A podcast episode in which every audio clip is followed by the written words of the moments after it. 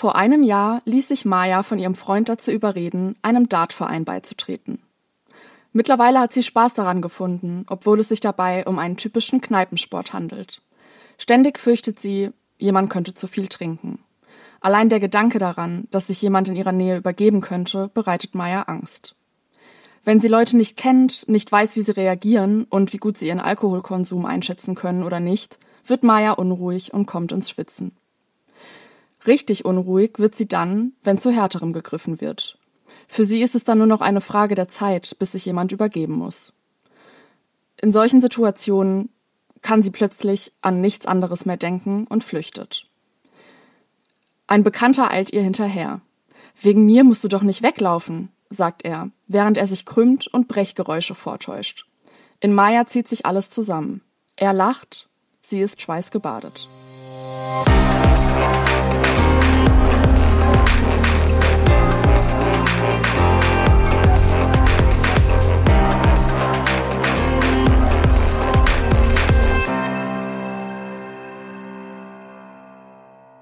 Und damit willkommen bei unserem Podcast Kopfsprung mit Marie und Jasmin. Wir schaffen hier einen Raum, um über wichtige psychologische Themen auf Augenhöhe zu diskutieren und das Stigma gegenüber psychischen Krankheitsbildern zu brechen, ganz ohne dabei zu be- oder verurteilen. Dieser Podcast stellt keine Diagnosen und ist kein Ersatz für psychotherapeutischen Rat. Wir äußern hier auch unsere freien Meinungen, die aber keinen Anspruch auf allgemeine Gültigkeit haben. Wenn ich mich in Situationen unwohl fühle, hilft es mir, tief durchzuatmen und mich auf mich selbst zu besinnen, mich abzulenken oder auch aus der Situation zu gehen oder, und das auch vor allem, über meine Gefühle in der Situation mit jemandem zu sprechen, den ich vertraue. Wie geht es dir? Wenn du dich in Situationen unwohl fühlst, was hilft dir? Ja, als du deinen ersten Punkt genannt hast, habe ich erst gedacht, Moment, was? Weil ich eigentlich genau das gleiche habe und auch in der Reihenfolge. Also, mir hilft es auch, tief durchzuatmen und zu versuchen, die Ruhe zu bewahren. Das war so das, was mir zuerst aufgefallen ist. Dann hilft es mir zu vermeiden, vorschnell zu handeln oder vorschnell Entscheidungen zu treffen in dem Moment. Und dritter Punkt, sehr, sehr ähnlich zu deinem, es hilft mir, mich an jemanden zu halten, dem ich vertraue. Und da reicht schon, der Freundin Blicke zuzuwerfen, um festzustellen, dass es ihr genauso geht in der Situation. Also recht ähnlich, würde ich sagen. Sehr, sehr, sehr ähnlich. Da sind wir uns doch ähnlicher bei dieser Geschichte, als man ja. meinen sollte. Und du kannst dir sicher sein, dass ich deine Blicke auf jeden Fall jederzeit auffangen werde. Auffangen und erwidern, hoffe ich doch. Genau. Mehr Infos zu der kleinen Achtsamkeitsübung, die wir hier immer am Anfang der Folge machen, findet ihr auf unserem Instagram-Kanal kopfsprung.podcast. Dort haben wir ein Journaling-Highlight äh, für euch erstellt, in dem erklärt wird, was wir ja eigentlich veranstalten am Anfang jeder Folge, wie es funktioniert und dort findet ihr auch all die Gedankenimpulse, die wir hier verwenden. Viel Spaß beim Ausprobieren. Worum geht es heute? Heute geht es, wie schon in der letzten Folge angekündigt, um Phobien. Über Angststörungen im Allgemeinen haben wir ja letzte Folge ausführlich gesprochen. Wer sie noch nicht kennt, gerne mal reinhören. Heute geht es speziell um genau eine Art der Angst und zwar um die Phobien. Phobien, jeder hat diesen Begriff schon einmal gehört, denn Phobien gehören zum Alltag sehr vieler Menschen. Doch was sind Phobien überhaupt? Welche Formen gibt es? All das klären wir heute in unserer Folge. Das Wort Phobos, von dem sich der Begriff Phobie ableitet, stammt aus dem Altgriechischen und lässt sich übersetzen mit Furcht oder auch Schrecken. Grundsätzlich werden Phobien von anderen Angststörungen abgegrenzt, wie bereits geklärt, und phobische Ängste sind immer auf eine besondere Situation oder ein spezifisches Objekt gerichtet. Bei anderen Ängsten, wie zum Beispiel bei einer generalisierten Angststörung, ist es ja so, dass die Ängste eher diffus und ungerichtheitsgelenkt sind. Die meisten Betroffenen auch bei Phobien wissen, dass ihre Angst unbegründet ist, da die Situation objektiv betrachtet keine Gefahr darstellt.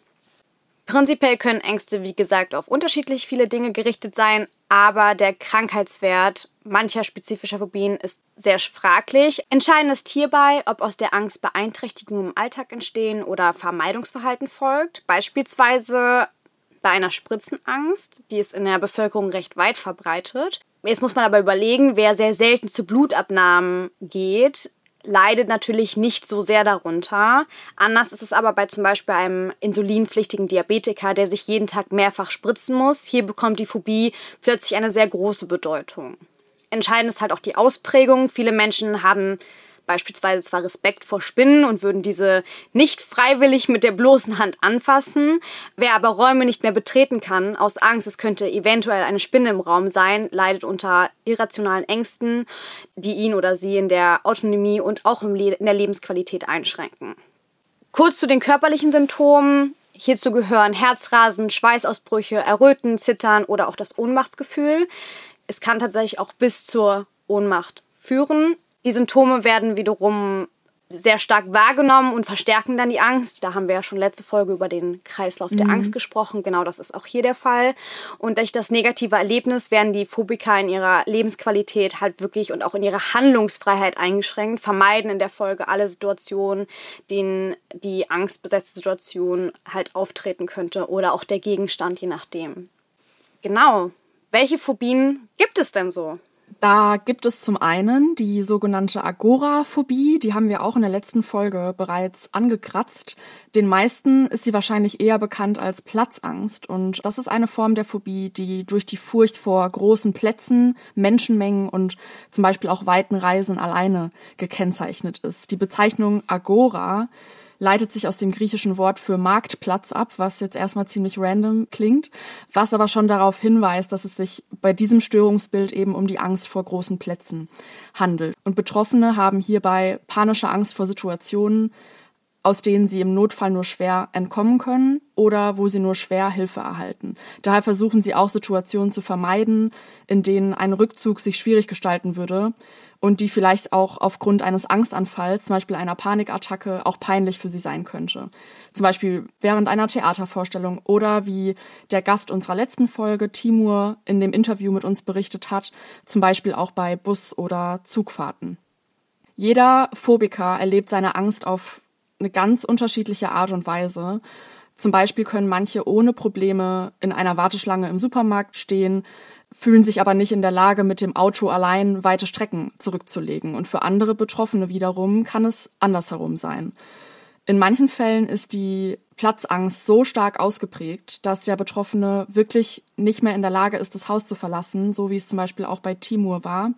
Oder er braucht dazu eine Begleitung und Betroffene führen auch generell oft im Notfall Medikamente oder ein Handy bei sich und das eben nicht aus dem Grund, warum wir alle ein Handy mit uns führen, sondern weil sie wirklich dieses Gefühl brauchen und haben müssen, jederzeit Hilfe erreichen zu können. Also hier wird auch einfach wieder deutlich, wie sehr die Lebensqualität verloren geht, wenn keine therapeutische Hilfe in Anspruch genommen wird einfach was die Verbreitung angeht, mal so als Orientierung. Weltweit sind fünf Prozent aller Menschen im Laufe ihres Lebens von einer Platzangst betroffen und Frauen entwickeln die Phobie ungefähr doppelt so häufig wie Männer. Meistens tritt sie vor dem 30. Lebensjahr zum ersten Mal auf. Sag mal, hast du auch immer gedacht, früher, dass Platzangst Angst vor kleinen Räumen ist? Also ich erinnere mich daran, als ich das gelesen habe, mir war das total klar und dann dachte ich immer so, warte, stopp. Platzangst ist doch die Angst in kleinen Räumen und das wird auch so oft so verwendet. Ja, es ist auf jeden Fall so und also ich habe nicht nur früher gedacht, dass es so wäre. Es hat tatsächlich hat sich das erst für mich so ergeben und aufgeklärt, als ich angefangen habe, da zu recherchieren, weil man das irgendwie immer so ja, so beiläufig gesagt hat, ne? So nee, ah, ich habe Platzangst, deshalb steige ich nicht in den Fahrstuhl. Also irgendwie war das für mich dann auch immer so verbunden genau. damit. Aber ja, deshalb klären wir hier doch an der Stelle mal über den Irrtum auf, falls es manchen von euch vielleicht auch so ging. Das wird wirklich im Volksmund oft mit der Klaustrophobie verwechselt, sage ich mal in Anführungszeichen. Also die Angst vor engen Räumen oder Enge generell, also ganz typisch jetzt Fahrstühle oder Solarium. Das ist die Klaustrophobie. Und die ist praktisch wirklich das Gegenteil von der Platzangst, also der Agoraphobie, von der wir gerade gesprochen haben, weil es da ja nicht um die Enge geht, sondern wirklich um große Menschenmengen, um größere Plätze, um einfach Situationen, aus denen man vielleicht nicht so leicht kommt. Da geht es aber überhaupt nicht um die Enge. Also es hat nichts mit Enge zu tun. Ist echt sehr wichtig an der Stelle mal zu sagen, weil ja, da habe ich auch eine andere Vorstellung von gehabt. Definitiv. Gut, dass wir ähm, auch das mal für uns und auch vielleicht für einige andere klären ja, konnten. Man lernt nie aus. Eine weitere Phobie ist die soziale Phobie. Bei der sozialen Phobie, die auch soziale Angststörung genannt wird, haben die Betroffene starke Angst, in sozialen Situationen im Mittelpunkt zu stehen oder unangenehm aufzufallen.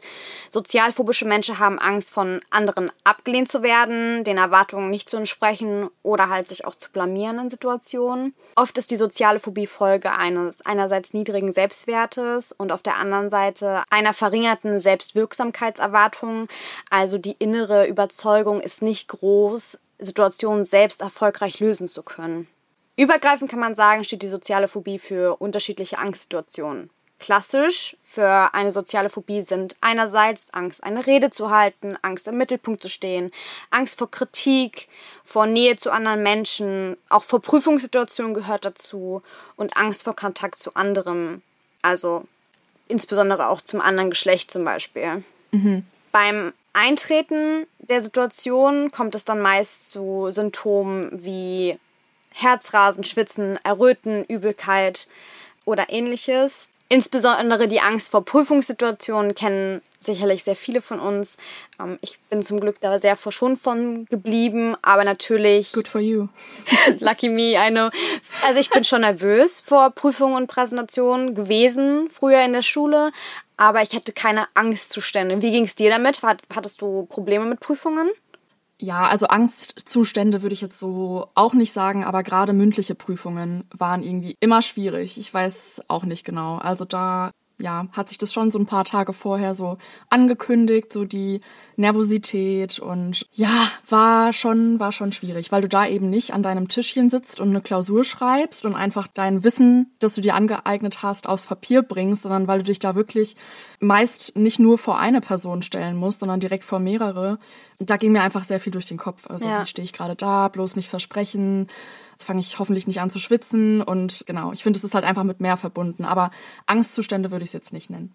Und ich glaube aber genau das, was wir jetzt beschreiben, ist so ein bisschen die Gefahr, ne? Weil ich glaube, so ein bisschen, also ein bisschen Angst, so ein bisschen Sorge, nennen wir es Sorge, vor mhm. Prüfungssituationen kennen sehr, sehr viele Menschen. Und deswegen ist natürlich auch die Situation schnell da, dass jemand vielleicht eine soziale Phobie entwickelt und das nicht erkannt wird oder auch nicht ernst genommen wird, weil es halt abgewunken wird mit, naja, okay, ich habe auch ein bisschen Sorge vor der Prüfungssituation, ist ja normal, das gehört dazu. Und mhm. das ist aber genau der Punkt hier, den wir auch nochmal aufgreifen wollen. Ne? Also soziale Phobie heißt nicht, dass man ein bisschen Sorge vor der Prüfungssituation in diesem Fall hat, sondern wirklich mit Panik, mit Todesangst verbunden sein kann. Auch hier kommt es oft zu Vermeidungsverhalten, um die unangenehme Situation zu umgehen, woraus eine Angst aus der Angst halt unterstützt wird. Und soziale Phobien können eine eigene Erkrankung darstellen einerseits, sie können aber auch ein Symptom einer anderen Erkrankung, wie beispielsweise eine Depression sein. Jetzt nochmal die entscheidende Frage und das will ich hier nochmal unterstreichen. Wann hört Schüchternheit auf und wo fängt soziale Phobie an? Das ist genau auch das, ne? Vielleicht empfindet man jemanden, der eine soziale Phobie hat, von außen betrachtet, ohne mit der Person gesprochen zu haben, ohne die Person zu kennen, als schüchtern. Aber Schüchternheit und soziale Phobie ist nicht das Gleiche. Manche Menschen entwickeln halt eine starke Angst, von anderen Menschen negativ bewertet oder kritisiert zu werden. Und diese Angst ist dann, wie gesagt, wirklich so stark, dass sie die Situation nicht ausgesetzt sein können oft auch mit Panikattacken verbunden, dass sie, wenn sie in Situationen gebracht werden, dass sie wirklich extreme Angstzustände und der Situation fliehen müssen, gefühlt, also Flucht ergreifen wollen. Und oft ist es auch so, dass die allein die Befürchtung zum Beispiel zu sagen, okay, ich werde jetzt mit einem Typen, der mir gut gefällt, gleich sprechen, allein dieser Gedanke löst so viel Stress aus, dass es schon dass sie Angst haben, sie könnten in der Situation zittern oder erröten und die Situation ist noch gar nicht da. Und was halt im Vorhinein schon so eine große Angst auslöst, dass das Vermeidungsverhalten natürlich immer größer wird. Ja, du hast jetzt von Schüchternheit geredet. Ich glaube, an der Stelle ist es vielleicht auch nochmal wichtig oder zumindest interessiert mich das auch oder hat mich interessiert, wie es denn generell, also wie man die soziale Phobie auch generell von ja, einfach bestimmten Charaktereigenschaften und Persönlichkeiten abgrenzen kann. Jetzt mal abgesehen von der Schüchternheit, wenn wir jetzt mal generell introvertierte ja. Menschen betrachten, die ja auch nicht immer unbedingt schüchtern sein müssen. Ich glaube, da werden sich viele fragen, ja, wie du auch gesagt hast, wann, wann fängt denn da wirklich die soziale Phobie an? Weil zum Beispiel introvertierte Menschen sind halt mit ihrer Aufmerksamkeit, ihrer Energie wirklich stark auf ihr Innenleben konzentriert und ja, sind halt vielleicht dann eher Beobachter von Situationen und haben einfach nicht so das Bedürfnis, groß irgendwie an Aufmerksamkeit zu kommen, möchten vielleicht auch nicht vor einer großen Gruppe reden, sind eher ruhig, ernsthaft, auf, auf Sinnsuche, sehr reflektiert, hinterfragen vielleicht mehr. Das ist aber wirklich, das ist überhaupt nicht mit einer sozialen Phobie gleichzusetzen. Wie gesagt, das hast du ja jetzt auch schon mehrmals gesagt, die soziale Phobie ist wirklich mit einer Angst verbunden, mit einer übersteigerten Angst. Und introvertierte Menschen haben die einfach nicht. Also es ist ein Riesenunterschied zu sagen, oh, das mache ich nicht so gern, das ist mir unangenehm oder ich habe wirklich panische Angst davor und äußert sich nicht nur in meinem Verhalten, sondern ich habe dann vielleicht auch körperliche Symptome. Auch eine beispielsweise extrovertierte Person könnte eine soziale Phobie haben. Genau, ja. Das war eine gute Zusammenfassung dessen, was ich erklären wollte.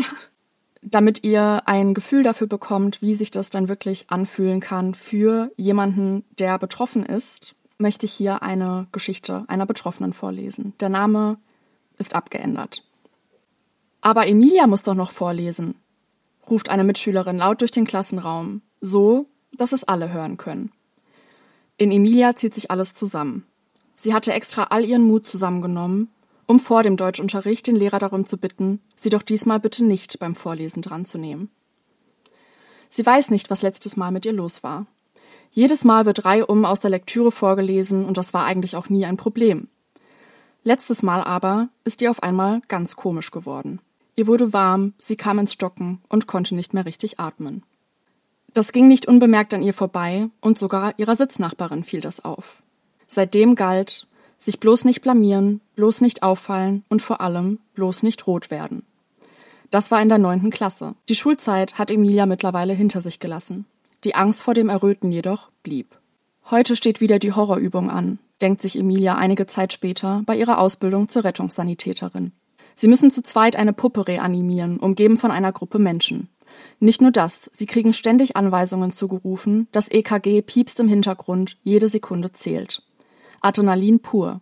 Und alle Augen sind auf sie gerichtet. Ein absolutes Horrorszenario. Werd bloß nicht rot, denkt sich Emilia. Und es kommt ihr nicht nur einmal kurz in den Sinn. Manchmal kann sie an nichts anderes mehr denken. Die Gedanken kreisen immer wieder um das Rotwerden. Es ist ein regelrechter Teufelskreis. Sobald sie im Mittelpunkt steht, aufgerufen wird, ein Restaurant betritt oder Alkohol zu sich nimmt, hat sie Angst, dass sie rot wird. Dass sich ein unangenehmes Wärmegefühl immer mehr ausbreitet, ihr die Röte langsam ins Gesicht steigt und hässliche Stressflecken am Hals und im Dekolleté entstehen, die jeder ihr ansehen kann. Deshalb ist Emilia bestens vorbereitet. Sie trägt hochgeschlossene Oberteile, Schals im Winter, hat immer Puder und einen Handspiegel dabei für den kleinen Röte-Check für zwischendurch. Treffen mit Freunden, Gespräche mit Bekannten wurden studiert und analysiert, bevor sie überhaupt stattfanden. Was tue ich, wenn ich rot werde? Wohin gehe ich dann? Wo ist der nächste Ausgang und wie kann ich am besten vortäuschen, dass mich jemand ganz dringend braucht und ich weg muss? Auch wenn es schwer für sie war, hat Emilia es immer geschafft. Auch wenn sie eine halbe Stunde vor dem Haus ihrer Freundin verweilen musste, bevor sie sich endlich einen Ruck geben konnte, es zu betreten, hat sie es doch getan. Und auch wenn sie den fremden Mann, der wissen wollte, wo denn hier der nächste Bankautomat ist, am liebsten direkt abgewimmelt hätte, so hat sie ihm doch gezeigt, wo er hin muss. Das geht nicht jedem so. Für manche Menschen ist die soziale Phobie mehr als das, was sie für Emilia war. Aber egal wie sie sich äußert, ist es doch für alle Betroffenen gleich wichtig, sich, wie Emilia, die Hilfe zu holen, die sie benötigen, um der Phobie nicht die Macht über das eigene Leben zu geben und sie zu besiegen. Tolle Geschichte. Also was heißt toll? Ich finde, sie gibt einen super Einblick daran, wie man sich fühlen kann als Betroffener. Also danke an der Stelle an Emilia, unbekannterweise. ich glaube, dass die Geschichte auch vielen Menschen, Betroffenen Mut geben kann, dass man es auch schaffen kann, dass man Situationen bewältigen kann, auch wenn es schwer fällt. Und wenn man Hilfe bekommt, auch Dinge leichter fallen können.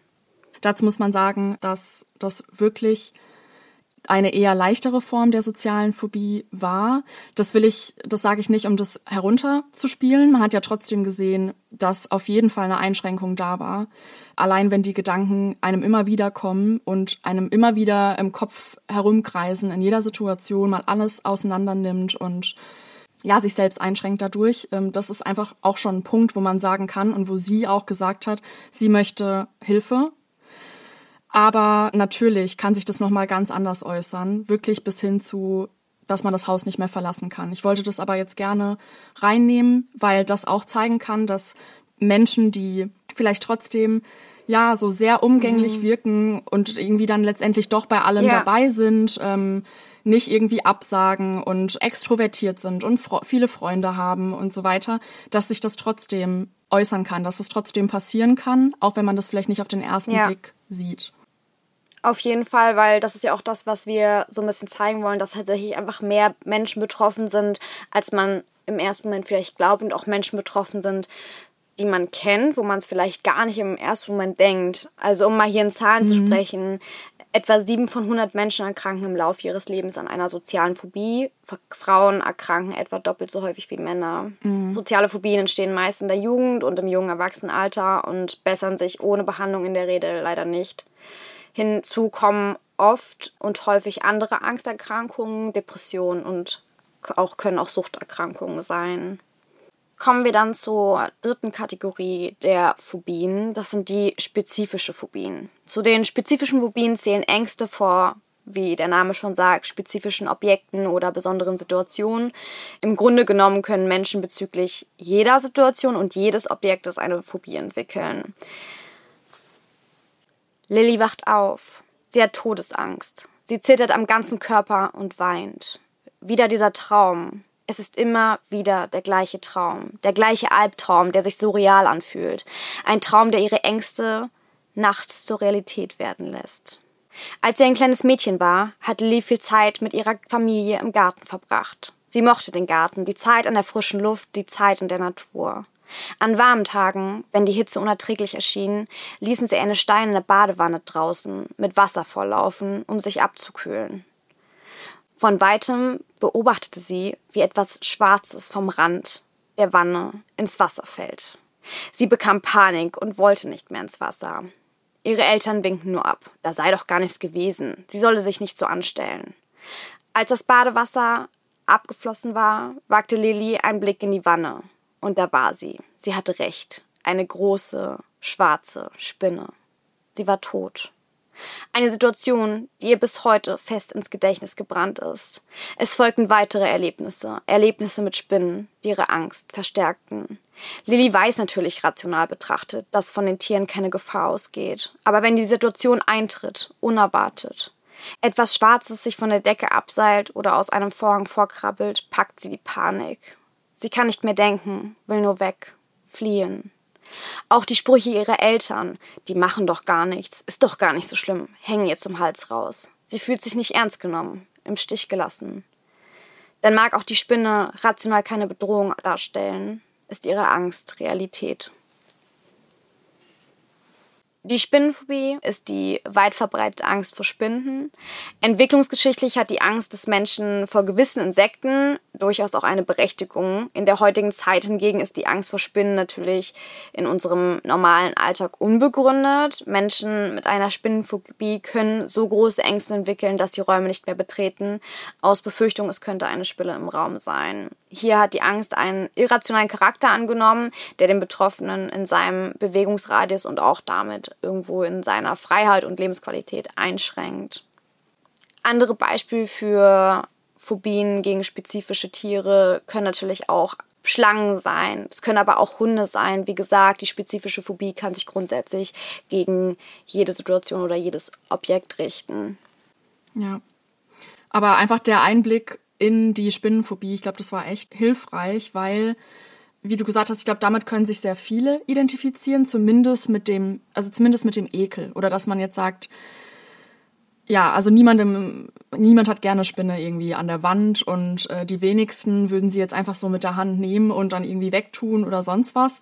Ja. Aber ich finde, das, ich finde, es kam richtig gut raus, dass es ja dann doch nochmal eine Steigerung des Ganzen gibt. Also etwas, was über den Ekel und das, oh nee, will ich nicht anfassen, hinausgeht. Und ich glaube, das ist auch so genau das Ding wieder. Ich glaube, dass viele Menschen von sich sagen würden, dass sie gerade bei Spinnen die nicht so toll finden. Aber es gibt einfach dann nochmal einen Unterschied zwischen einer Phobie und man findet was nicht so ansprechend. Und das ist auch das, als ich mit der Betroffenen geredet habe, was wirklich auch das sehr verstärkt hat, so dieses Heruntergemache von der Angst. Weil natürlich, mhm. rational weiß sie natürlich ja, dass es nicht gefährlich ist, dass die Spinne sie nicht töten wird. Aber so fühlt es sich nun mal an. Die Angst ist real und es kann bis zur Todesangst gehen. Und ich glaube, das muss man einfach nochmal auch unterstreichen, dass man die Leute, die halt sagen, ich habe da wirklich so starke Angst davor, ich kann das jetzt gerade nicht, dass man das einfach ernst nimmt und nicht herunterspielt oder abwinkt. Ja. Egal, auf was sich die Phobie setzen mag. Ja, das stimmt auf jeden Fall. Das, was wir jetzt bei der Spinnenphobie gesehen haben, mit dieser übersteigerten Angst und dass sich da ja vielleicht jeder so ein bisschen mit identifizieren kann, aber dass ja dieser Unterschied einfach besteht und dass man den sich mal klar machen muss, was wirklich eine Phobie bedeutet. Äh, das kommt zum Beispiel auch bei der Flugangst sehr, sehr stark raus, weil man da ja auch sagen kann, oder da ja auch das Gefühl sehr weit verbreitet ist, dass es einem ja jetzt nicht so super dolle geht, wenn man jetzt im Flugzeug sitzt. Aber ja, die übersteigerte Form, also wirklich diese krankhafte Angst, die Flugphobie, da geht es nicht nur um dieses Unwohlsein, sondern wirklich um die krankhafte Angst, das Flugzeug kann abstürzen, wegen eines technischen Defekts, wegen eines Fehlers des Piloten, wegen eines Unwetters. Also Phobiker malen sich wirklich aus, wie sie vielleicht ja wirklich aus den Sitzen geschleudert werden, dass eine Kabine Feuer fängt und so weiter. Und ähm, das tritt häufig auch in Kombination mit der Klaustrophobie auf, mit der Angst ähm, vor engen geschlossenen Räumen. Und da gibt es auch sehr, sehr viele verschiedene Gründe, warum sich Menschen wirklich vor dem Fliegen fürchten können. Also wie gesagt, manche leiden vielleicht schon unter Platz- oder Höhenangst, zu der ich auch gleich komme. Manche haben Angst vor der Technik und dieser Komplexität eines Flugzeugs, weil es für uns sehr schwierig ist, das nachzuvollziehen, wie sowas überhaupt funktioniert. Und ich würde sagen, also bei den meisten löst es das sogenannte Beifahrersyndrom aus. Da geht es darum, dass Betroffene Probleme damit haben, ihr eigenes Wohl einem anderen und in dem Fall eben dem Piloten anzuvertrauen. Dieses Beifahrersyndrom, von dem du gesprochen hast, das hat ja auch viel damit zu tun, dass die Menschen schwer die Kontrolle abgeben können. Ja, ja. Das kommt hier halt sehr, sehr stark raus. Bei der Höhenangst ist es äh, ja ein bisschen anders, bezeichnet hauptsächlich ja die Angst vor einer bestimmten Entfernung vom Boden. Und je nachdem, wie stark die Angst ausgeprägt ist, kann sie bereits beim Steigen auf eine Leiter oder so auftreten. Und da ist es auch wieder so. Viele Menschen bekommen natürlich weiche Knie, wenn sie jetzt zum Beispiel auf einem drei Meter oder sogar zehn Meter Brett irgendwie stehen und in die Tiefe blicken. Also es ist jetzt auch nichts, was man so super leicht wegstecken kann. Ein gewisses Maß an Respekt vor Höhen ist uns ja auch angeboren und ist ein natürlicher Schutz, äh, also allein aus evolutionärer Sicht auch. Bei manchen Menschen ist die Höhenangst so stark ausgeprägt, dass sie eben nicht mal über eine Brücke laufen oder fahren können. Und wenn dann wiederum diese unbegründet starke Angst einfach vorhanden ist, die dann wirklich wieder die Lebensqualität der Betroffenen einschränkt, dann ist die Höhenangst eben krankhaft. Die ist auch sehr, sehr weit verbreitet. Bei circa, da habe ich unterschiedliche Zahlen zugefunden, leider, aber es war meistens immer was zwischen 20 und 25 Prozent aller Menschen, was ja schon viele sind echt heftig ist. Es ist, kommt mir auch ein bisschen viel vor. Also da ja ist wirklich wieder die Frage, wo befinden wir uns auf dem Spektrum der Angst? Sage ich mal. Aber ich glaube, jeder kann das unterschreiben und jeder kennt jemanden, der an einer starken Höhenangst leidet. Was, glaube ich, ganz interessant ist, was du auch kurz angedeutet hast, die Höhe spielt hierbei gar keine Rolle. Also viele gehen ja davon aus, dass umso höher man sich befindet, umso schlimmer mag dann vielleicht diese Höhenangst sein. Das ist aber nicht der Fall. Tatsächlich zeigen auch Statistiken, dass wenn die Entfernung vom Boden eine Höhe erreicht, die man mit dem menschlichen Auge nicht mehr abschätzen kann, ab dem Punkt ist sie tatsächlich eher leichter als bei einem Abstand wie von einer Brücke, wo man noch ungefähr einschätzen kann, wie lang man fallen würde als Beispiel, weil die Gedanken dann mehr, also mehr Gedanken dazu aufkommen, man sich mehr vorstellen kann, wie man beispielsweise da aufprallen würde etc. Höher kann man sich das nicht mehr so gut vorstellen im menschlichen Gehirn, weil man sich mehr abschätzen kann und dadurch ist tatsächlich in diesen extremeren Höhen die Höhenangst nicht unbedingt größer als bei kleineren, in Anführungsstrichen, Höhen wie von der Brücke. Und bezüglich der nächsten Phobie, die wir jetzt besprechen, muss ich mich auch outen, denn wie viele, viele Menschen auch, habe auch ich eine Phobie. Und zwar habe ich eine Phobie vor Krankenhäusern. Was nicht so viele Menschen wissen, weil, deswegen schränkt sie mich auch nicht in meinem Leben ein, muss man ein Glück nicht so oft in Krankenhäuser gehen. Wie äußert sich diese Phobie bei mir? Also es war so, ich war vor vielen Jahren, da war ich ungefähr, ich glaube 16, war ich im Krankenhaus, weil mein Bruder operiert wurde. Und das eigentlich war ich da das erste Mal, seit ich geboren wurde, wirklich länger auch im Krankenhaus. Zumindest ist es die erste Situation im Krankenhaus, wo ich mich wirklich daran richtig erinnere. Ich habe meinen Bruder gesehen, wie er dort lag, also nach der Narkose. Und mir wurde richtig schwarz vor Augen. Und ich habe gesagt, ich muss hier raus, ich, ich kann, mir wird schwarz vor Augen, ich, ich kann gerade hier nicht sein. Und ich habe halt versucht rauszulaufen und ich konnte nicht mehr rauslaufen. Ich habe komplett die Kontrolle über meinen Körper verloren und bin ohnmächtig geworden. Mein Papa hat mich dann damals rausgetragen. Ich bin damals noch davon ausgegangen, dass ich einfach mir so stark Sorgen um meinen Bruder gemacht habe und ich deswegen einfach diese Gefühle hatte. Das nächste Mal im Krankenhaus war ich mit 18 wegen einem allergischen Schock. Meine Lippen sind angeschwollen, mein Hals ist zugeschwollen und ja, ich war mit meiner besten Freundin zusammen. Dann habe ich gemerkt, dass ich nicht mehr so gut Luft bekomme. Dann bin ich nach Hause gegangen und dann meinte meine Mama direkt, okay, wir fahren jetzt direkt in die Notaufnahme. Wir sind in die Notaufnahme gefahren. Ich hatte davor gar kein Problem. Wir sind dahin gefahren. Ich habe noch, mir ging es auch noch nicht so schlecht. Meine Atemnot wurde zwar schlimmer, aber ich habe gar keine Panik empfunden. Und dann habe ich dieses Krankenhaus betreten, diese Notaufnahme und dann muss, musste meine beste Freundin und meine Mama das, den Raum verlassen und ich wurde halt, einerseits habe ich so Adrenalin bekommen und mir wurde so Cortison gespritzt und die waren relativ im Stress dort, die Krankenschwestern, weil sie meinen, sie müssen das jetzt schnell machen. Und ich habe so Panik bekommen. Ich konnte auch, ich kann dieses Gefühl einfach kaum beschreiben, weil ich auf einmal total die Rationalität zu allen Dingen verloren habe. Ich habe einfach nur gefühlt, mhm. dass ich weg muss. Ich musste weg, ich habe geweint, ich habe geschrien, ich habe mir diese Spritze aus dem Arm gerissen. Ich habe das ich habe diesen Mundschutz auf dem Mund, es hat mich so eingeschränkt. Ich dachte, ich ich ersticke darunter, obwohl es mir ja helfen sollte.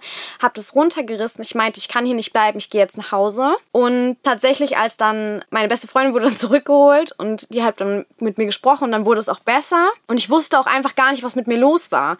Also mhm. ich konnte es gar nicht einordnen und es ist bis heute so, dass ich, ich weiß es mittlerweile ja, dass ich ein Problem damit habe, dass es eine Phobie ist, dass ich wirklich ein echtes Problem habe, in Krankenhäusern zu sein. Und auch da ist es tatsächlich so, immer wenn ich erzähle, ja, ich habe äh, Angst vor Krankenhäusern, äh, sagen sehr, sehr viele Menschen, ich bin auch nicht gern in Krankenhäusern. Glaube ich auch, aber bei mir ist das wirklich eine andere mm. Nummer. Mm. Ich habe sehr schnell das Gefühl, dass ich ohnmächtig werde. Ich habe sehr schnell das Gefühl, dass ich einfach wirklich da nicht sein kann. Ich fühle mich körperlich unfassbar schlecht, wenn ich ein Krankenhaus betrete. Und mittlerweile geht es, wenn ich ab und zu immer rausgehe, also auch wenn ich mal da bin, um Personen zu besuchen, dann versuche ich einfach öfters mal in die frische Luft zu gehen, tief durchzuatmen, mich zu besinnen. Dann schaffe ich das, auch dort zu sein. Mm, mm. Aber wenn ich selbst in Behandlung bin, tatsächlich es ist ein Zustand des Unmöglichen fast. Ich kann mich überhaupt nicht entspannen, mir geht es unfassbar schlecht und ich bin immer noch auf der Suche tatsächlich nach einer langfristigen Lösung. Mhm. ähm, also ich arbeite stetig dran, aber ich habe noch lange nicht den Zustand erreicht, den ich gerne hätte, weil es auch einfach eine Situation ist, die man im Alltag nicht so oft erlebt. Ja, zum, zum Glück, ne? Ja. Ja. Aber ja, genau das, was du am Anfang gesagt hast, mit dem natürlich äußern sich Phobien auch unterschiedlich, je nachdem, wie oft man dann wirklich mit der Situation oder dem Objekt oder je nachdem, worauf sie sich beziehen, konfrontiert ist. Und wahrscheinlich, ja, wird es dir, also ja, äh, ja, wird dir auf jeden Fall anders gehen, wenn du irgendwie regelmäßig Termine vor Ort hättest. Ja. Genau, und was dem sehr nahe liegt, also ist tatsächlich, sind noch zwei Ängste, die sehr verbreitet sind. Das ist einerseits ist es die Spritzenangst. Für mehr als drei Millionen Menschen ist der Anblick einer Spritze oder auch das Gefühl wirklich ein echtes Problem. Die Angst kann auch dazu führen, dass diese Menschen wichtige Impfungen zum Beispiel nicht wahrnehmen, was, wo wir jetzt überlegen müssen in der heutigen Zeit, wo ja auch in dem nächsten Zeitraum oder auch schon aktuell sehr, sehr viele Menschen täglich geimpft werden und mhm. ein Glück auch immer mehr, dass das für viele Leute der größte Stress bedeutet. Ja, ja.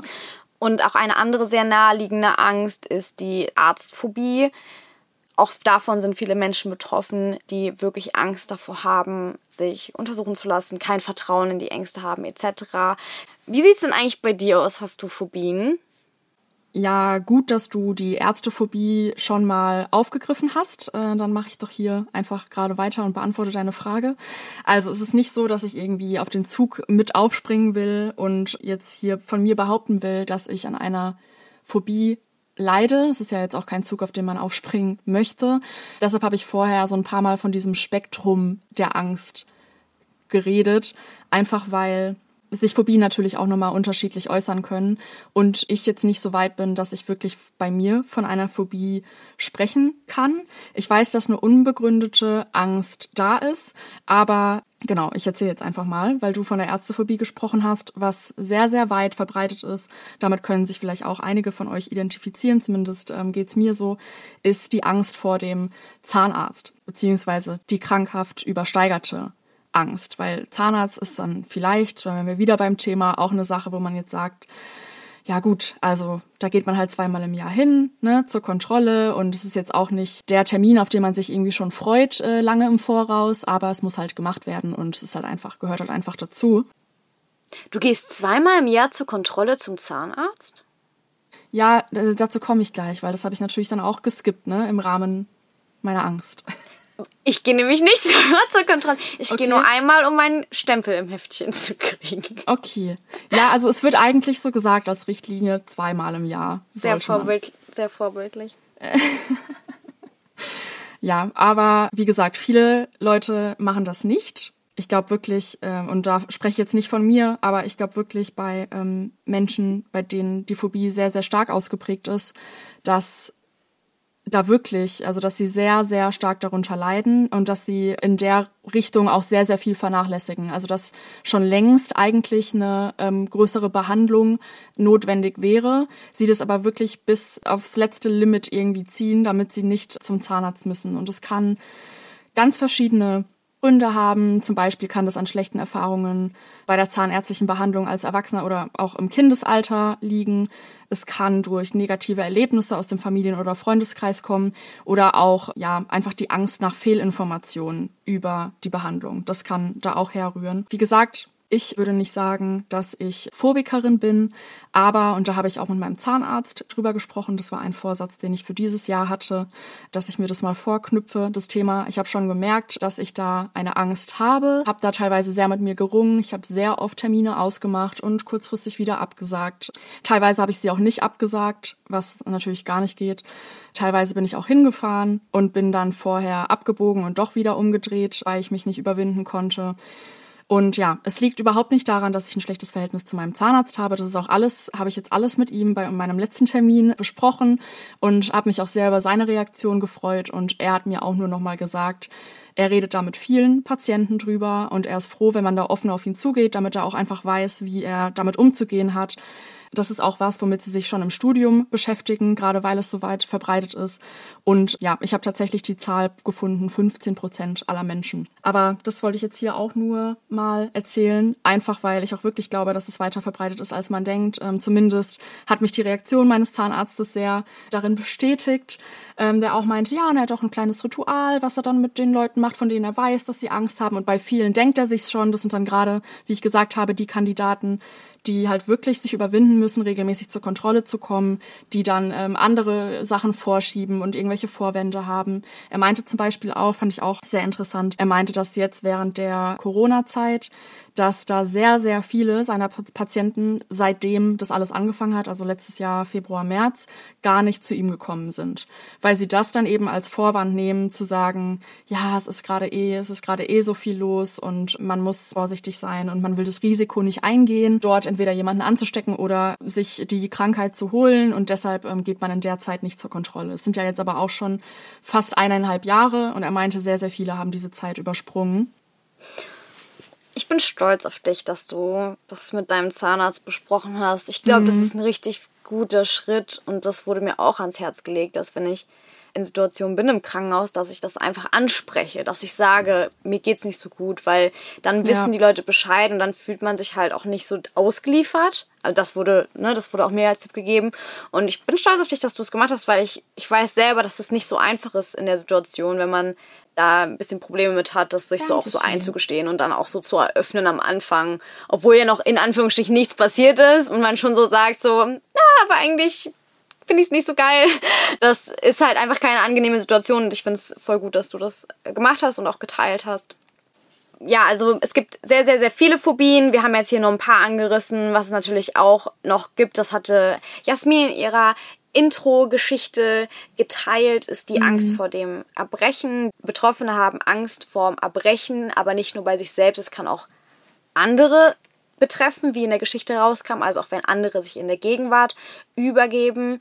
Manche haben Angst davor, alleine sich zu übergeben, manche haben Angst davor, sich selber vor anderen zu übergeben. Da gibt es verschiedene Ausprägungen. Wie gesagt, wichtig ist einfach zu wissen, glaube ich, und das noch vielleicht so am Ende. Es gibt sehr, sehr, sehr viele spezifische Phobien. Die spezifische Phobie kann sich wirklich auf alles setzen. Wir haben hier nur einige hervorgehoben, weil wir entweder selbst Erfahrungen damit haben, weil sie sehr verbreitet sind, weil wir mit Betroffenen gesprochen haben. Aber die kann sich auf alles setzen und nur, nur weil eine Phobie weniger schlimm von außen wirkt als eine andere, heißt das noch lange nicht, dass sie weniger schlimm ist, nur weil sie sich im ersten Moment weniger schlimm anhört, weil der eine hat vielleicht Angst vor Spinnen, der andere vor Enten. Die Angst vor der Ente ist aber vom Gefühlszustand nicht weniger schlimm als vor der Spinne. Auch wenn man vielleicht vom Gefühl her sagt, okay, die, die Spinne kann man vielleicht ein bisschen mehr nachvollziehen, weil das finde ich auch ein bisschen eklig, aber Enten sind ja süß. So kann man das einfach nicht sehen. Da jeder ein Verhältnis zu seiner Phobie, aus welchen Gründen auch immer. Und die kann wirklich, wie gesagt, so schlimm sein, dass die Situation vermieden werden, dass wirklich Panikattacken auftreten. Und das ist einfach super wichtig, finde ich, dass man mhm. sich das mhm. bewusst macht, dass man auch Menschen, die in seinem Umfeld sind, weil so viele Leute betroffen sind, beistehen kann, vor allen Dingen es ernst nimmt, es nicht abwinkt, die Leute nicht darüber lacht, nicht sich lustig macht, keine Späße macht, sowas wie äh, irgendwelche Spinnen ins Bett legen als Spaß oder sonstiges. Es ist absolut, es geht wirklich gar nicht. Das kann im schlimmsten Fall wirklich die Ängste total verstärken, verschlimmern und die Phobie, die eh schon da ist, äh, noch drastischer machen. Und ich glaube, das ist ganz, ganz wichtig, dass man einfach das Bewusstsein dafür hat.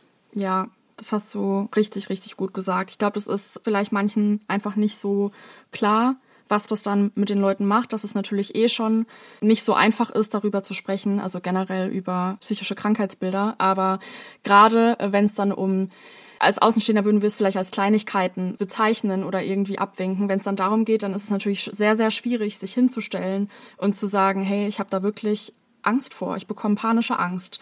Ich finde, man merkt auch einfach, wir haben lang überlegt, sollen wir jetzt noch irgendwie auf ganz skurrile Phobien eingehen, auf welche, die vielleicht super selten sind. Und wenn man anfängt zu recherchieren, es ist einfach echt krass, was man findet und auch wie der Umgang damit ist. Also, dass ja. alles so wirklich so ein bisschen als lächerlich hingestellt wird, nicht nur bisschen. Also man ja. findet super viele Artikel, so richtige so Clickbait-Artikel Davor haben manche Menschen Angst und dann irgendwie die 15 skurrilsten Phobien. Ja, es gibt Menschen, die haben Angst vor Knoblauch, es gibt Menschen, die haben Angst vor schlechter Musik und dann wird es so richtig belustigend dargestellt. Ja. Und es könnte man vielleicht, ja, könnte man vielleicht erstmal meinen, aber es ist einfach nicht lustig und nichts, worüber man sich lustig machen darf und sollte.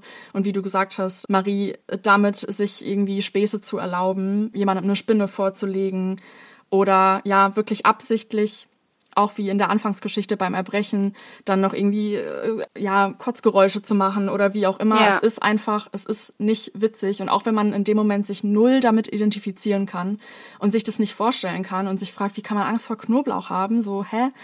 Es ist schlimm, wie sich das äußern kann, diese panische Angst. Und es ist nicht einfacher, darüber zu reden, wenn einem vermittelt wird, dass es super lustig und super lächerlich ist. Das wollten wir hier an der Stelle auf jeden Fall nochmal sagen. Richtig. Und damit verabschieden wir uns heute von euch.